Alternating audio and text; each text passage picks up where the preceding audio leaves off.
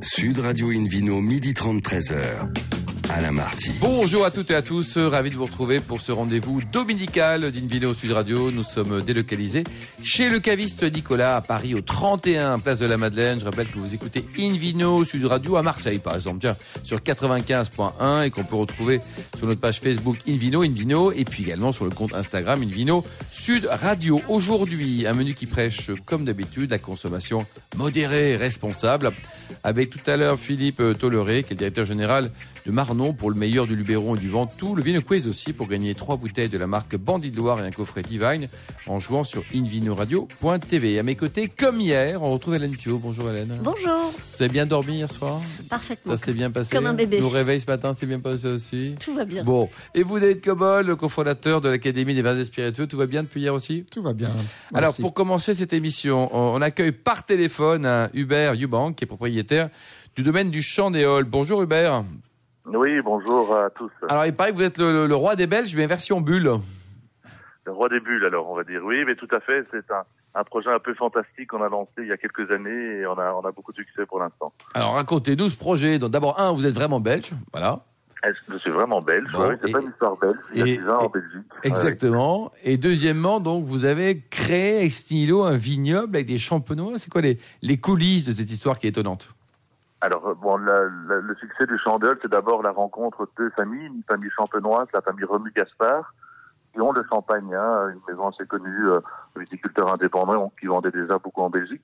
Et en fait, il est venu nous rencontrer, on est agriculteur entre autres, et on a des terres crayeuses, qui étaient extrêmement bien exposées, euh, avec une bonne pente. Et bon, mais comme tout agriculteur, on n'a pas voulu vendre nos terres, mais on lui a proposé une association. Et donc, on a décidé de planter en, en 2010 euh, 10 hectares en une fois. Euh, on est parti sur du chardonnay et un petit peu de pinot noir.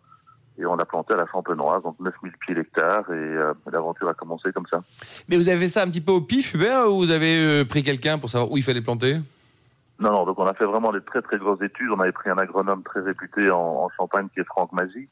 On s'est entouré par la suite de nos techniciens, Fabrice Weroum de l'association Innotechnique. Donc on s'est entouré de gens beaucoup beaucoup plus forts que nous. Et je vous avoue, ils sont tous français.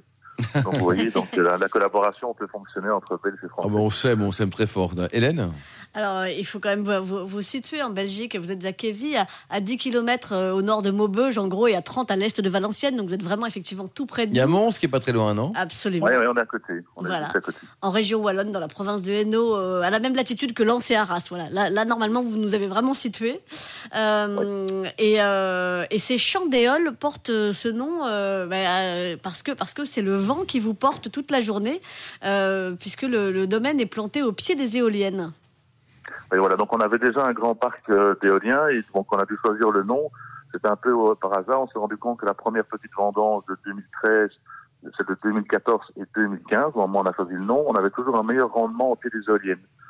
Et puis c'est en discutant avec deux, trois climatologues, et et autres, nous ont dit, ben oui, il y a, il y a quand même un, un avantage énorme de rabaisser de l'air un peu plus chaud vers le sol, et donc il diminue les gelées tardives, comme on a souvent ici en Belgique au mois d'avril. Et si vous aviez des champs de betteraves, ça serait le champ de betteraves ou quoi? Alors, à l'époque, ça devait s'appeler CHAMP, mais nos amis champenois nous ont demandé gentiment de partir vers une chanson, donc on a mis CHAMP. Oh, Voilà.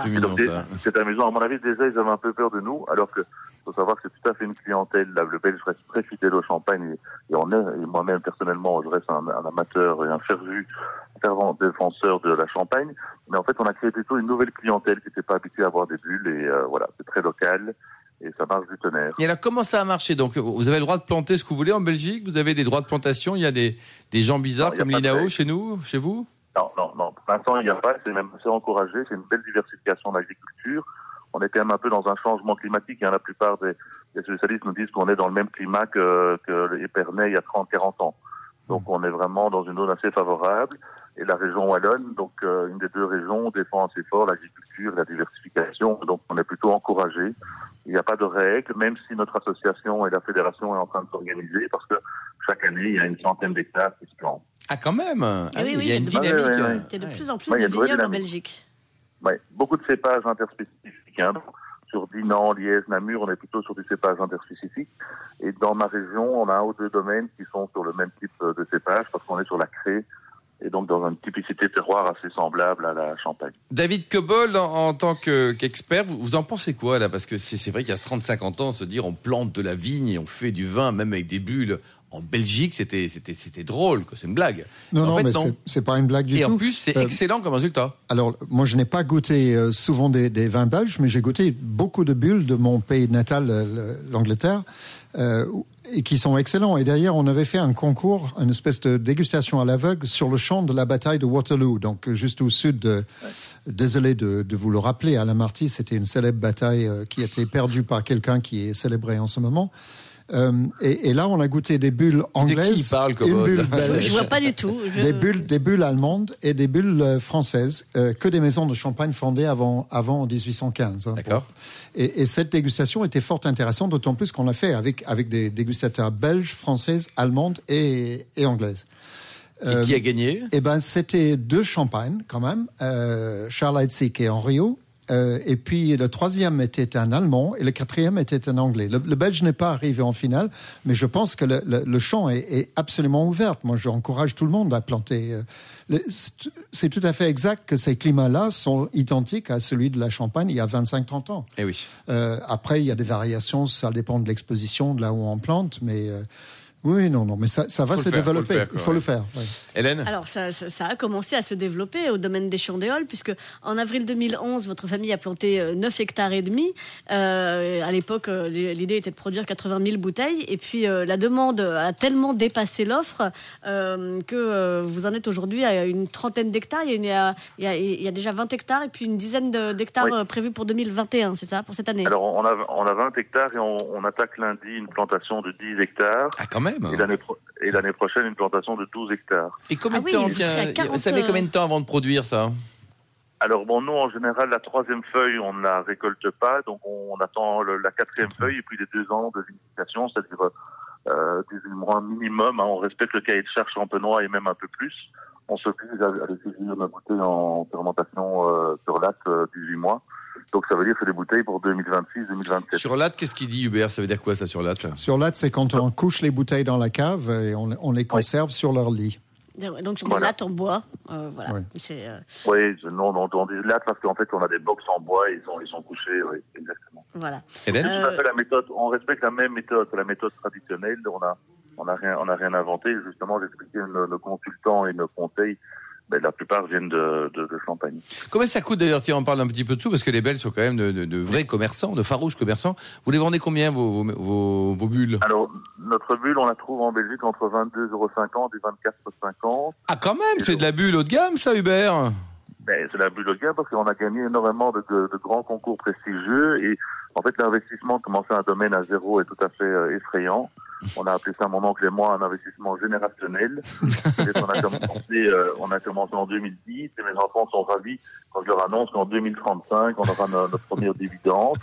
Et donc eux, eux ont fait leur calcul que je serai presque pensionné et donc ils pourront euh, en profiter. Ah, c'est bien. Mais donc ça. voilà, le coût, le coût est très très important. On- il faut savoir qu'on a investi dans un chai extrêmement euh, pointu, euh, que ce soit au niveau des pressoirs, au niveau de la cuverie, au niveau de la, de la salle de vieillissement, enfin, tout, tout même au niveau de l'habillage. Donc on n'a pas regardé. Donc le but n'était pas d'avoir un domaine rentable tout de suite, mais d'avoir un produit de qualité, parce qu'on voulait, comme le Belge est assez exigeant, euh, à l'aveugle quand même, qui disent oh c'est une belle bulle. quoi. Oh là, là, Donc, une belle euh, bulle. Euh, David Euh, Hubert, je suis curieux. Qu'est- Qu'est-ce qu'il y avait de planté sur ce, ce terrain auparavant? Bonne question. Alors nous on avait un assolement classique, donc c'était une tournante entre des céréales, des betteraves. Euh, du lin. Alors il faut savoir qu'on on a une, une exploitation agricole de 1300 hectares et on avait une, quarante, une quarantaine d'hectares, même un peu plus, avec de la craie qui était quelque part les moins bonnes terres de la ferme. Oui. Et donc c'était de la craie, donc bon pour les céréales ça allait, mais pour les betteraves, pommes de terre et autres, c'était pas euh, exceptionnel. Et on avait justement un versant bien exposé sud-ouest, avec une très bonne pente, mais pas dans un fond de vallée pour les, les. Donc on avait vraiment, on appelle ça maintenant, c'est amusant, un coteau. Hein, on a changé, on l'a rebaptisé. Et, euh, Plus et élégant. voilà, Hélène plus élégant. Alors effectivement, euh, vous parliez de ce chai magnifique. Euh, bon, alors, dès que dès que les événements pourront reprendre, euh, tout ça peut se visiter et et, euh, et il y a effectivement une vue sublime sur sur ces vignes et ces éoliennes. Euh, vous parliez de craie à l'instant. Euh, effectivement, alors c'est peut-être pas terrible pour la betterave, mais c'est formidable pour le chardonnay. Vous, sur vos nouvelles plantations, vous allez rester à, à 97% de chardonnay, 2% de pinot noir et 1% de pinot blanc comme vous avez actuellement? Oui, exactement. Le Pinot Blanc, on l'avait fait simplement parce que notre pépiniériste, la toute première année, n'avait pas assez de plants, donc on avait testé, ça marche bien. Mais surtout, le Chardonnay euh, se plaît extrêmement bien dans la craie. Et comme on a un très bon résultat, on, on continue dans, dans ce sens-là. Oui. Donc c'est principalement 90% de Chardonnay et 10% de Pinot Noir. Alors Et le effectivement, Pinot Noir, c'est juste pour notre projet d'assemblage. hein. C'est ça, vous avez, puisque vous avez donc effectivement un brut blanc de blanc, on le disait à 22,50 euros, euh, le brut rosé à 24,50, la cuvée Prestige à 29,50. Euh, Et alors la cuvée Prestige, donc celle qui fermente 4 ans en bouteille, euh, a été effectivement, euh, enfin a reçu la médaille du meilleur vin effervescent du monde en 2019 à. Aigle en Suisse. Ça, ça a été une- euh, un, un- un séisme dans le monde du vin parce que que le meilleur effervescent du monde soit belge. Je vous avoue que Ouais. euh, voilà, on, on a été plusieurs à rester le stylo en l'air. et Ça vous a coûté combien, euh, Hubert Ça vous a coûté combien Alors- auprès du jury alors? Combien de mallettes? Alors, énormément, parce que tous mes amis m'ont posé la même question que, que toi. Ils m'ont dit, mais Hubert, t'as 242 membres de jury à soudoyer, donc ça m'a coûté assez cher. Alors, je ne savais même pas que c'était ce jour-là, et on m'a appelé en disant, Hubert, euh, l'histoire est sympa, parce que j'avais que 5 membres du jury sur les, les 240 ou 250 qui étaient belges. Et alors, ils m'ont dit, euh, il y, a- y a un pays qui a fait recompter euh, les voix pour être sûr qu'il n'y avait pas une erreur, et c'était justement vous, les Français. Et donc, moi, j'avais quand même, sûr. euh, comme j'étais un pas- passionné de football, mais c'était notre petite revanche.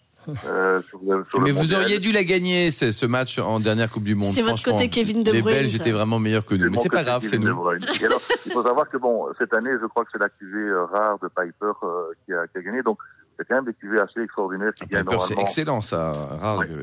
Bon, ben très bien. euh, merci beaucoup en tout cas. Euh, on parle un petit peu de le- on- le- une adresse peut-être internet, un site internet pour en savoir plus? Donc, c'est trois fois W euh, Chandéol, donc C-H-A-N-T, D-E-O-L-E.be. Et donc, on, on- on fait beaucoup de nos tourisme, hein, c'est quand même un point important. On vise euh, l'année prochaine 5000 visiteurs par mois. Par mois? donner un peu un exemple, on, donc on fait des concerts, des spectacles, des marches gourmandes.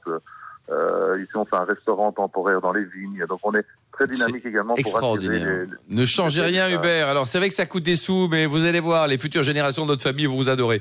Merci beaucoup, Hubert. gentil, Merci, bientôt, Hélène. hein. On se retrouve dans un instant au bar à vin du caviste Nicolas à Paris pour la suite de cette émission et puis le, le Vino Quiz pour gagner des cadeaux, plein de cadeaux. Des coffrets notamment Bandit de Loire et Divine.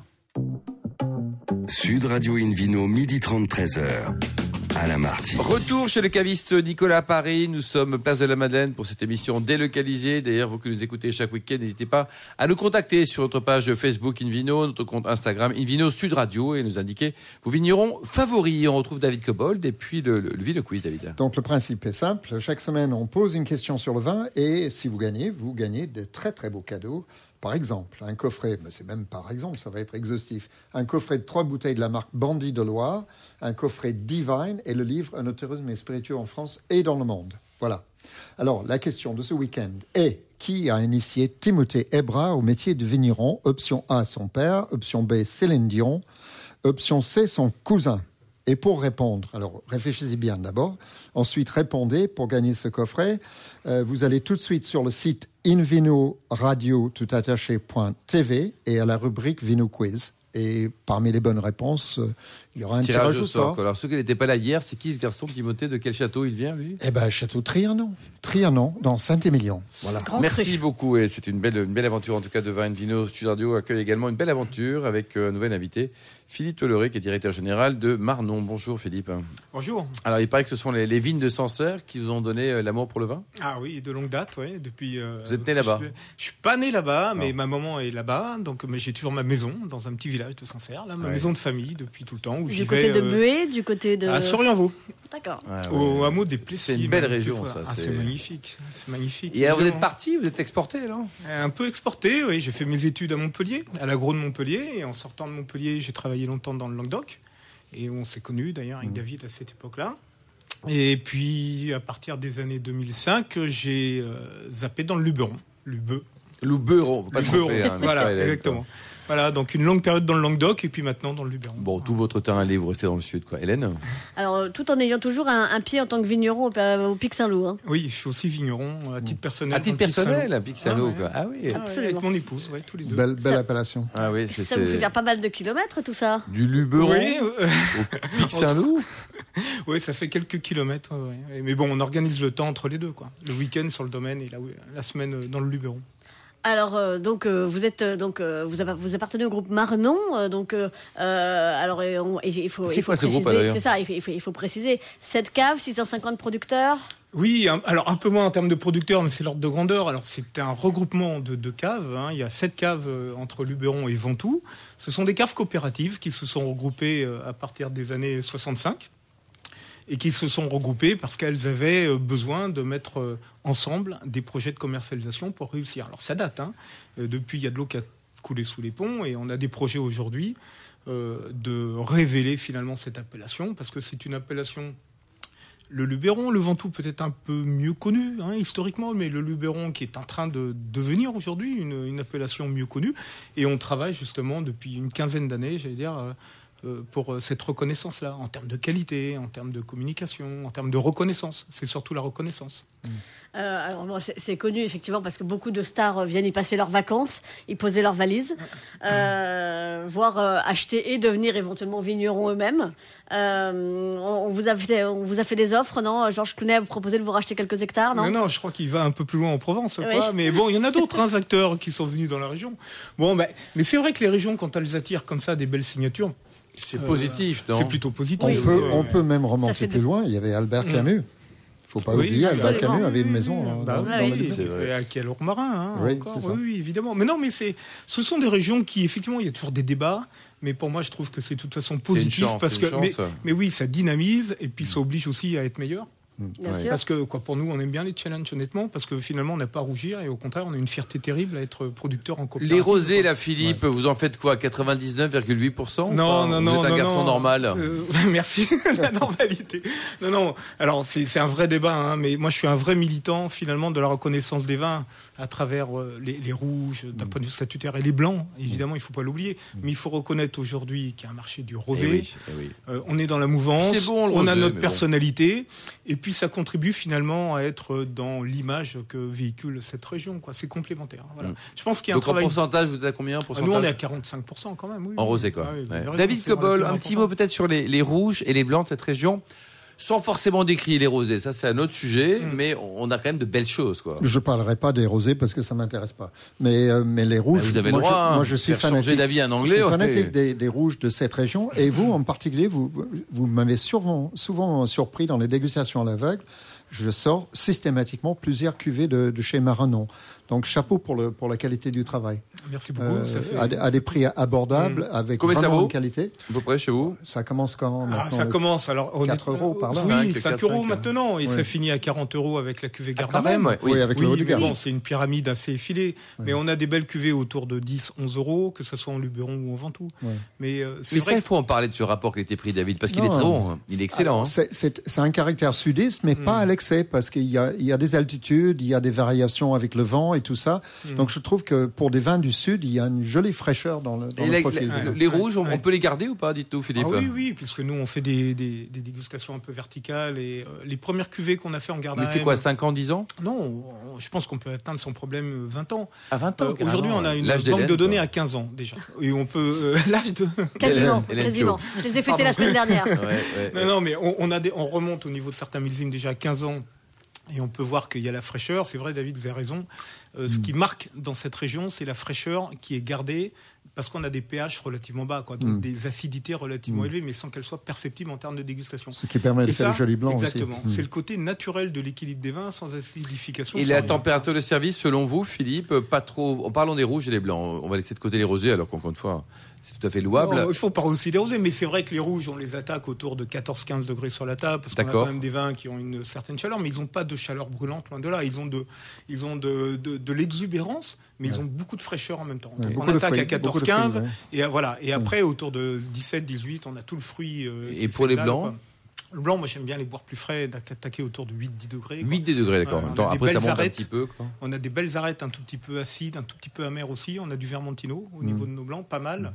Et ça, on- ça fait, c'est bien de, de les attaquer avec des températures fraîches. Hélène Alors, euh, bah, par- parmi euh, toutes vos actualités, euh, vous avez une nouvelle gamme, euh, envie de nature en Hmm. bio et envie de liberté. Alors, racontez-nous, vous préférez la nature, la liberté Il faut faire un choix absolument Ça, c'est le confinement. j'ai hein. pas envie de faire un choix, moi, entre la nature et la liberté. Euh, Non, non, alors le clin d'œil, c'est qu'on a imaginé ces cuvées bien avant le confinement. Oui. Alors on les sort maintenant, parce que ça met un peu de temps à les sortir. Alors oui, l'envie, parce que la liberté, vous savez qu'on on est au sein d'un parc naturel du, Ah, c'est magnifique, chez vous, 100% des vignes sont dans le parc. Ah bah, c'est magnifique, et c'est la nature, c'est préservé, et ça inspire beaucoup de liberté. Et puis la nature, c'est aussi la même chose, parce qu'un parc, évidemment, il y a le côté environnemental, le côté naturel, etc. C'est l'envie. Et nous, à Marenon, ce qu'on aime bien aujourd'hui, c'est d'essayer de faire partager ces envies ses plaisirs. Donc c'est compliqué parce qu'on amène les gens, comme vous le disiez, dans une région qui attire d'un point de vue touristique. Et aujourd'hui, le pendant, il se fait parce qu'on les attire d'un point de vue touristique et vin. Et le vin, aujourd'hui, commence à être une destination en elle-même pour venir euh, avoir envie donc de, de visiter cette région. Voilà. C'est une belle région. Et, euh, euh, donc oui. cette gamme, envie de nature, envie de liberté, on peut la trouver justement dans quelle gamme de prix? Ce sont des vins qui se situent aussi à des rapports entre 7 et 9 euros. quoi. D'accord. Et il y en a une qui est en bio et l'autre qui est en conventionnel. GMS ou caviste? Enfin, grande surface ou caviste Alors c'est plutôt les réseaux traditionnels. hein, ça. Donc caviste. c'est caviste, restauration, traiteur, puis euh, les réseaux export dans les mêmes. euh, Allez, dans les mêmes restauration, circuits, encore quoi. quelques jours et on y est. Eh ben oui, Oui, on, y est oui. pas. Oui, Ouais. c'est ça, quelques jours. Et au niveau euh, justement restauration et plats associés avec vos, vos rouges assez récents, ce sont des, des vins qui méritent quoi de de la viande blanche, rouge, euh, rosée, bleue, verte. Enfin, J'allais dire, nous, on met en avant l'agneau de Sisteron, on est Ah oui. régionaux, évidemment. Voilà, Qu'est-ce que c'est Vous aimez l'agneau de bon, Sisteron ou quoi. pas, David? J'adore la- la- Ouais. le Il est presque aussi bon que l'agneau anglais. hein, Ouais, ouais. Moi, ça marche avec les petits farcis aussi Ah, de la bon, région. ouais, c'est les- super bon. Mais on a des producteurs qui sont aussi éleveurs, quoi. Et notamment du côté de, de, de Grand Bois, Vitrolles, on a des producteurs qui ont des bêtes. C'est une belle Ils font les deux métiers, quoi. hein. Vous accueillez au caveau Vous avez un, un caveau? Oui, oui, on a un caveau et on fait euh, des pique-niques l'été et on invite euh, les, les visiteurs à venir déguster les vins et puis on a les producteurs qui viennent parler de leur métier. Ah, C'est Voilà. bien ça. Et Et- c'est de quand encore d'ailleurs? Eh ben, l'été, donc ça commence euh, fin mais- juin Bah, et puis dès- on finit dès euh, qu'on va mi- pouvoir, là. mi-septembre, quoi. Et dès qu'on peut, voilà, sur réservation, on téléphone et puis on fait ça deux trois fois par semaine, quoi. Et à chaque fois, c'est des groupes restreints, hein, c'est Combien? 10-12. Oui, mais c'est bien. Donc c'est proche. Une a caisse de 12, proximité, une caisse de 12 Ouais, visiteurs. voilà. Et alors, est-ce que les, les visiteurs euh, s'extasient plutôt sur, sur ces, ces cuvées d'entrée de gamme en disant super rapport qualité-prix ou plutôt sur des cuvées comme Gardarem qui est votre phare euh, à une quarantaine d'euros, qui est, qui est vraiment euh, votre, votre cuvée emblématique depuis 2009 Alors, C'est une bonne question, mais moi je crois que quand on se surprend avec des vins qui sont des vins accessibles et qui sont de belle qualité, c'est quelque chose qui apporte une belle caution à la totalité. Ouais. Alors vous allez dire inversement, quand on montre qu'on a une région qui est en devenir de notoriété, quand on montre qu'à l'aveugle, Gardarem c'est une cuvée qui a gagné beaucoup de prix, elle surprend, on est incapable de dire d'où elle vient et on se dit voilà le Luberon et avec la pâte de Marron ce qu'on est capable de faire, ça permet aussi d'avoir une image globale sur l'appellation qui l'a fait sortir, vous voyez, parce que ce- c'est une appellation qui est en train d'accéder à un niveau de reconnaissance. Je ne veux pas dire cru, parce qu'au niveau inaoesque du terme, c'est très défini, mais la spécificité identitaire des rouges, elle est vraiment très marquée. Elle est très très différenciée d'autres vins de la vallée du Rhône. Au diapason, hein, parce que c'est une belle région, vous en avez parlé dans une autre émission, mais euh, c'est vraiment des vins qui se distinguent par une identité, une personnalité. Donc chez nous, c'est la fraîcheur, c'est la Syrah, qui exprime vraiment son côté liqueur, très frais, et un peu euh, avec des éclats, quoi, des éclats aromatiques. Et Elle, elle se plaît. David Cobol, euh, l'origine de la Syrah, vous qui êtes euh, un spécialiste de la reproduction des raisins?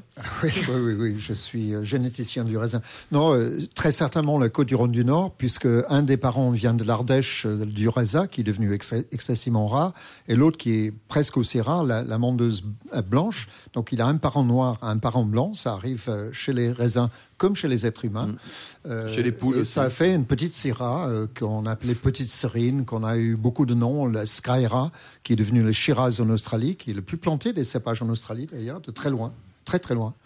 Euh, donc il a deux, deux pays de cœur, mais son origine, c'est Côte du Rhône du Nord, clairement. Et pour terminer, Philippe Paulet Blanc, quel type de cépage vous avez, vous? Alors le Vermentino, Oui. et c'est, on en plante de, de plus en plus parce qu'il se comporte bien. Il se plaît, hein Il se plaît bien. C'est, un joli cépage parce Mm. qu'il y a des caractères aromatiques autour des agrumes et c'est plaisant. C'est des. Et, et un fond d'amertume qui est voilà. intéressant. Exactement. Merci Ouais. beaucoup, Mm. Philippe. Euh, Il y a un site internet peut-être pour prendre enseignement, pour Oui, venir oui. pique-niquer chez vous, là, entre le 1er euh, juillet et puis le 15 septembre. Alors www.marenon et on arrive directement sur notre site. Marrenon, très Voilà. bien. Merci Hélène, merci également à Hubert euh, Eubank, notre ami belge, un David Cobol qui est anglais, un million d'amateurs de vin qui nous écoutent aux quatre coins du monde chaque week-end. Un clin d'œil également à, Justine et puis à Angéline qui ont préparé cette émission, ainsi qu'à The Sébastien pour la partie technique. Fin de ce numéro de Invino Sud Radio. Pour en savoir plus, rendez-vous sur le site hein, sudradio.fr, invinoradio.tv, notre page Facebook Invino et notre compte Instagram Invino Sud Radio. On se retrouve, ça sera samedi prochain à 12h30 pour une nouvelle émission